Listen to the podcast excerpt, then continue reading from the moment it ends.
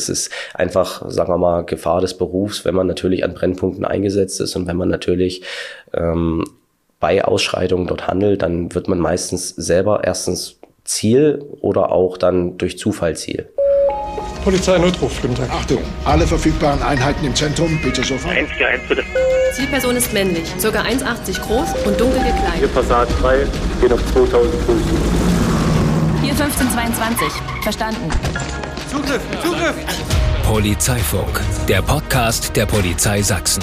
Mit spannenden Einblicken in den Polizeialltag, Karrieremöglichkeiten, Stories und Persönlichkeiten. Hallo zusammen und willkommen zurück bei Polizeifunk, dem Podcast der Polizei Sachsen. Christian und ich sind heute bei Paul zu Besuch. Paul ist bei der Beweissicherungs- und Festnahmeeinheit.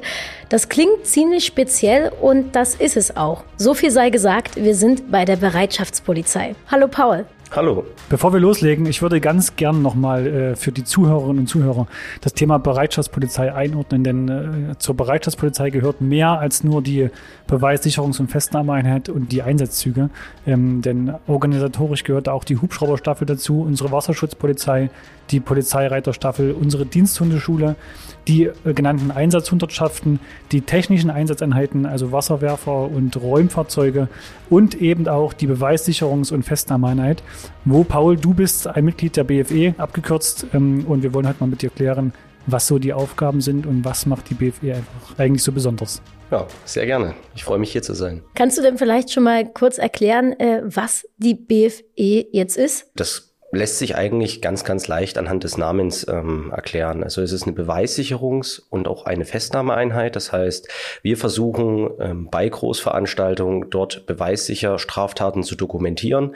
Das kann über unsere Beobachtung sein. Das kann aber auch genauso über ähm, eine Aufnahme mit einem Fotoapparat oder einer Videokamera von uns sein.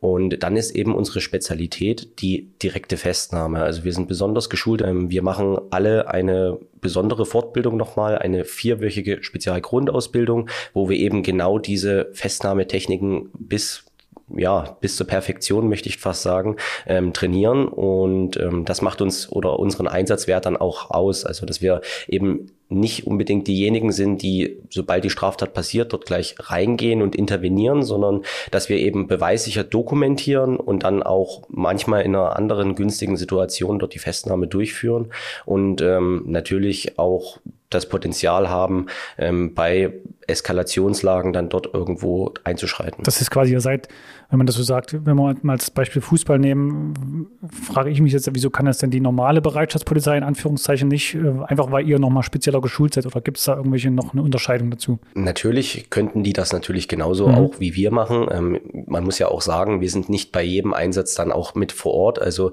es gibt ja auch kleinere Einsätze, wo wir gar nicht mit angefordert werden.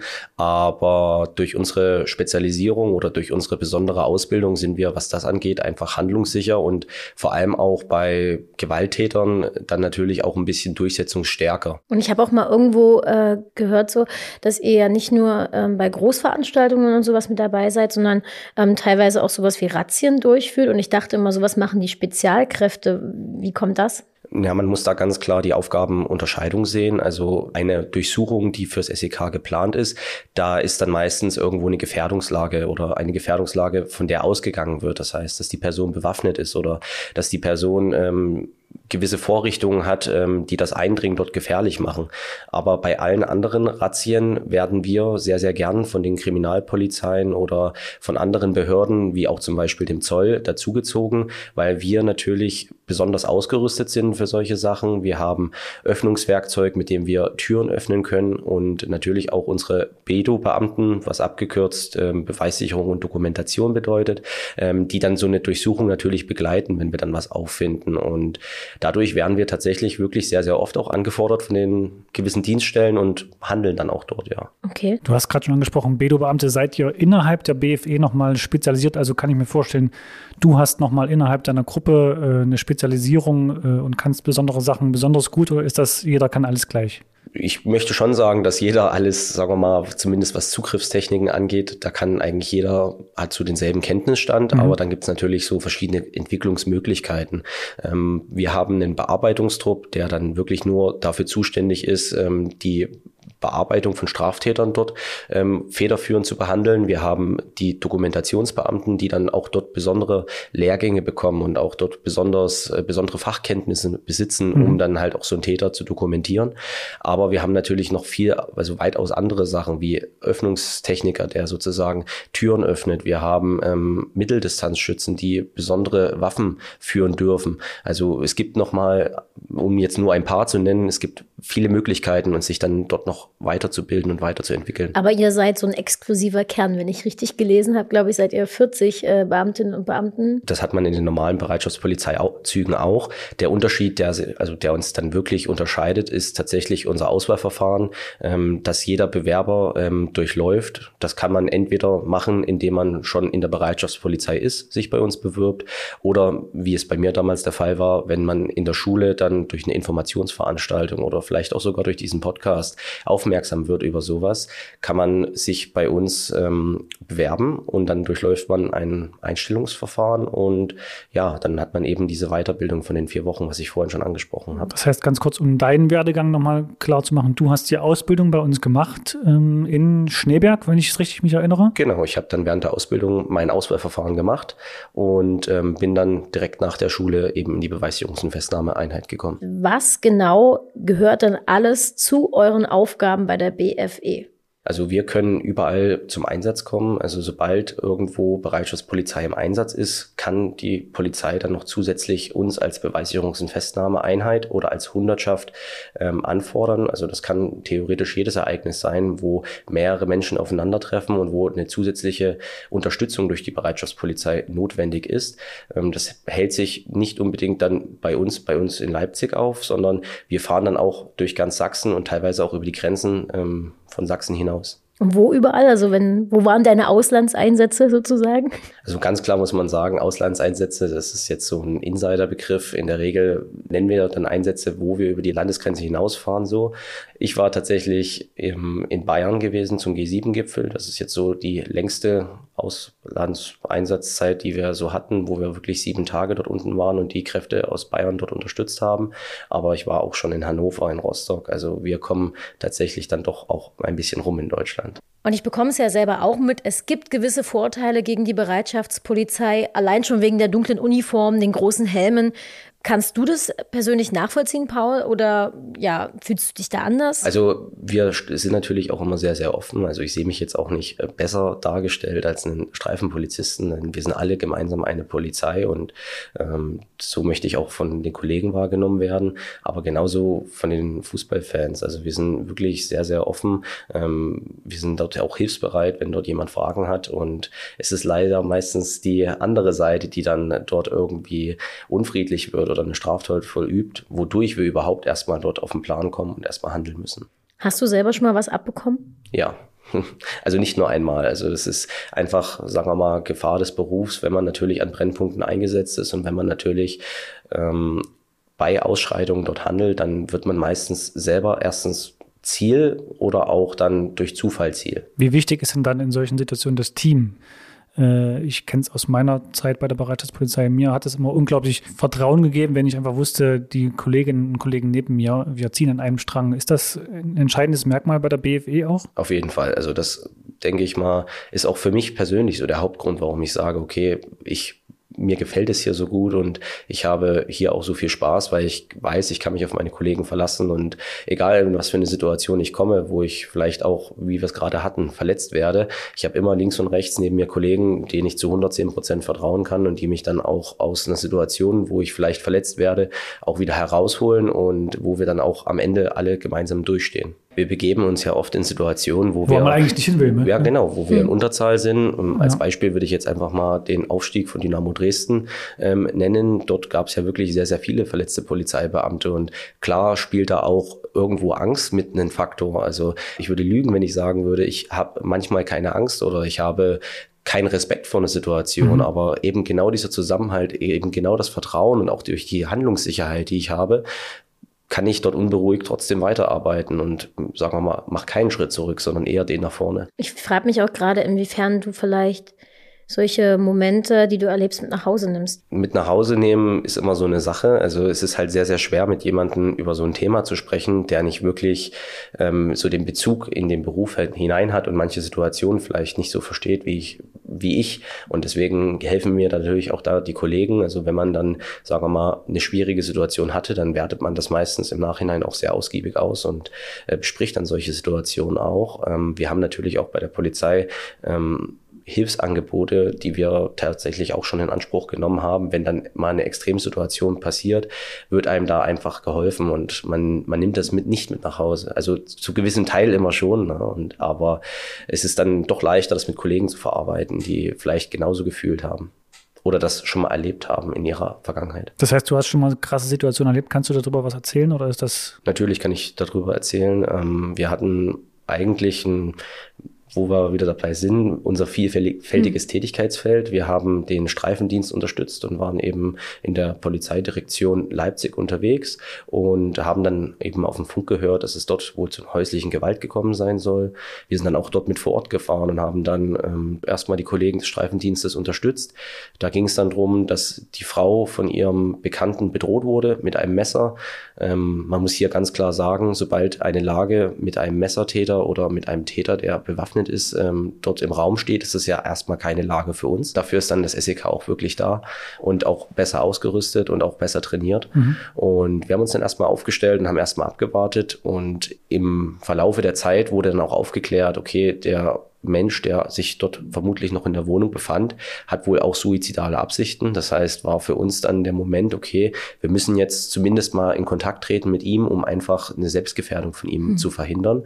Ja, und so wie wir die Tür aufgemacht haben, lag er dann sehr, sehr schwer verletzt, ähm, wo wir natürlich auch durch unsere medizinische Fortbildung, die wir da besonders haben, haben wir dann dort an der Person gehandelt und der wurde dann noch notoperiert und ja, wir haben ihm sozusagen dann dort vor Ort das Leben gerettet. Gibt es eine Vorbereitung für solche Situationen? Ja, Vorbereitung in dem Sinne, ist irgendwo die Spezialgrundausbildung, weil man in diesen vier Wochen wirklich lernt, okay, wo ist meine körperliche Grenze? Und die aber nur die BFE macht, richtig? Genau, okay. die machen nur wir, ähm, wo man wirklich sieht, okay, hier ist meine körperliche Grenze und ich kann darüber hinausgehen und auch eben das Vertrauen in die Kollegen. Also ich muss dir sagen, ich habe in der Situation natürlich auch geschluckt, aber mhm. ich hatte meine Kollegen bei mir und ich wusste, okay, wir haben das, wir kriegen das zusammen hin und wir haben wirklich dort im Zusammenwirken von uns als Team dann gemeinsam dort agiert und auch tatsächlich ihm das Leben gerettet, ja. Wie oft unterstützt ihr denn die, die Streifenbeamtinnen und Beamten?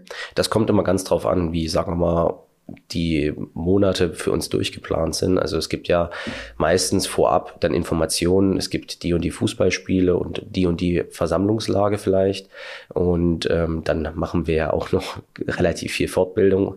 Ähm, und dann wird halt eben geguckt, okay, wenn irgendwo Lücken sind oder die Polizei eben gewisse Schwerpunkte in Leipzig hat, dann fordern die eben genauso, wie sie auch die Bereitschaftspolizei dazu anfordern, uns dann als Unterstützung auf.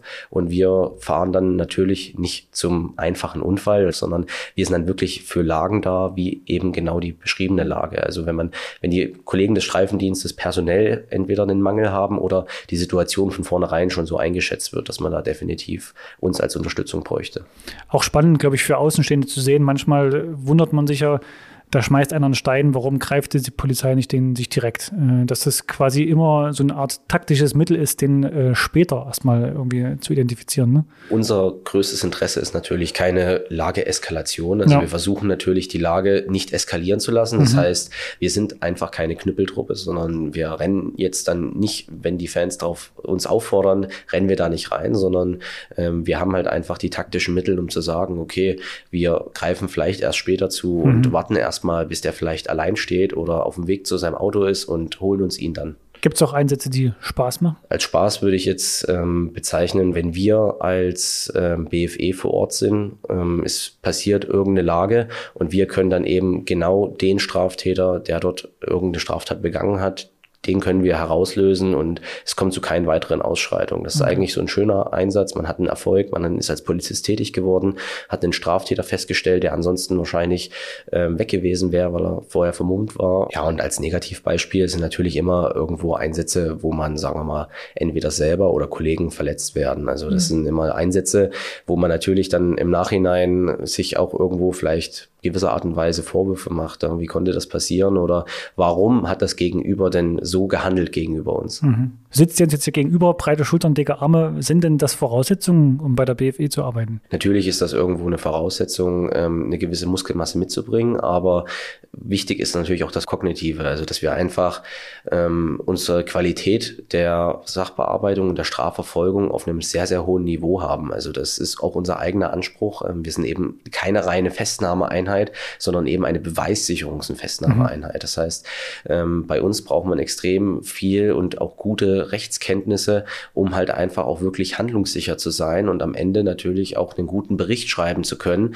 um dann letztendlich den festgenommenen Straftäter dann auch so weit zu bringen, dass dieser auch mal verurteilt wird. Mich würde jetzt mal interessieren, oh, was müsste Christian können, um äh, zu euch zu kommen in die BFE? Unser Test ähm, tut sich tatsächlich aus zwei Testtagen zusammensetzen. Prinzipiell beginnt das Ganze mit einem Sporttest. Da haben wir die Kraftdisziplinen, was Beugestütze sind. Also auf neumodisch würde man es Dips nennen mhm. oder im Eingedeutschten. Ähm, danach kommen die Klimmzüge. Und von dort aus geht's zum Bankdrücken, zu den Reckklappen und dann zum Schluss Dreisprung und mal so einen realistischen Wert, mit dem man was anfangen kann. Also wenn man 12 bis 13 Klimmzüge schafft, dann wäre man jetzt bei den Klimmzügen nicht allzu schlecht aufgestellt, um mal so einen greifbaren Wert zu haben. ich würde sagen, 12 bis 13 Klimmzüge schaffe ich schon. 13, ich schaffe nicht ja mal einen. Mal rüber in Kraftraum gehen. Den habt ihr auch direkt hier auf dem Gelände, ne? Genau, ja. ja. Und ähm, danach kommen natürlich auch die Ausdauerdisziplinen wie der Einsatzlauf, der Einsatzsprint und natürlich der 3000 Meter Lauf, genauso wie das Schwimmen.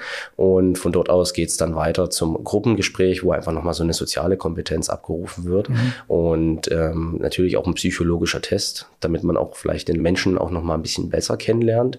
Und solltest du das dann alles geschafft haben, geht's weiter zum Selbstverteidigungstest. Das ist ja also, einiges, was da auch hinzukommt. Ja, also es ist wirklich viel. Also tatsächlich würde ich vielleicht gerne irgendwann mal ausprobieren, äh, nur, für, nur als Test mal gucken, wo ich scheitern würde. Ich glaube, einige Punkte würde ich vielleicht schaffen. Ich, also wir haben auch Leute, die es beim ersten Mal nicht geschafft haben, wo das aber auch keine Schande ist. Also es ist für, für, für keinen eine Schande, der sich bei uns bewirbt und dann das Ganze nicht schafft und im nächsten Jahr nochmal wiederzukommen und es einfach nochmal zu probieren ähm, und es dann am Ende auch zu schaffen.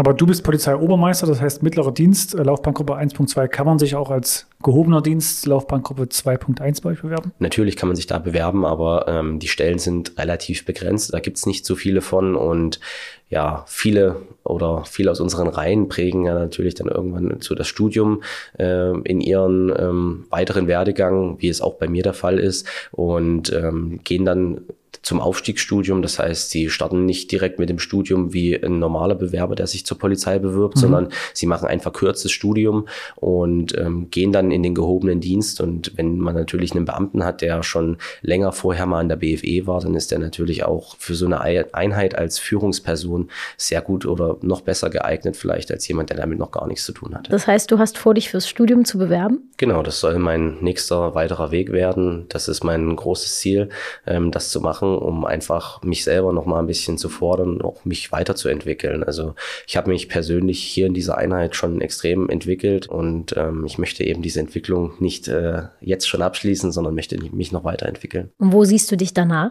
Am liebsten natürlich gleich wieder hier. Also das ist natürlich auch, auch das Ziel. Ne? Also wenn man das wirklich lebt und das tun sehr, sehr viele von uns, ähm, dann will man das natürlich auch wieder machen. Aber man weiß nicht, was in der nächsten Zeit so passiert. Deswegen ist das alles noch offen. Genau, das wäre ja die Frage. Also es kann dir ja keiner zusichern, dass wenn du nach den zwei Jahren Studium wiederkommst, dass du dann wieder in der BFE landest, weil es ja eben so wenig Stellen gibt. Das stimmt. Also tatsächlich ähm, ist das so. Man kann das nicht zusichern. Ähm, aber ich persönlich habe auch kein Problem damit, in der normalen Bereitschaftspolizei unterzukommen. Also ähm, es ist alles irgendwo ein gemeinsames Wir. Also wir grenzen uns ja jetzt nicht von der normalen Bereitschaftspolizei oder von den normalen Bereitschaftspolizeizügen ab. Und da haben wir tatsächlich auch sehr, sehr viele Freundschaften und ähm, auch sehr, sehr viel Kontakt. Also das ist alles ein großes Wir. Wir drücken dir auf jeden Fall ganz, ganz doll die Daumen für dein Studium und äh, dass du danach vielleicht auch wieder bei dir in der Einheit landest. Vielen, vielen Dank. Ansonsten, wenn ihr jetzt keine Folge mehr verpassen wollt, dann abonniert uns. Ihr findet uns auf allen gängigen Podcast-Plattformen und auf YouTube. Wenn ihr Fragen, Hinweise oder Anregungen für unseren Podcast habt, dann schreibt uns gern an podcast.polizei.sachsen.de. Bis zum nächsten Mal. Vielen Dank, dass Tschüss. ich hier sein durfte. Tschüss. Ciao. Das war Polizeifunk, der Podcast der Polizei Sachsen. Mehr über uns auf unseren Social Media Kanälen oder auf verdächtiggutejobs.de.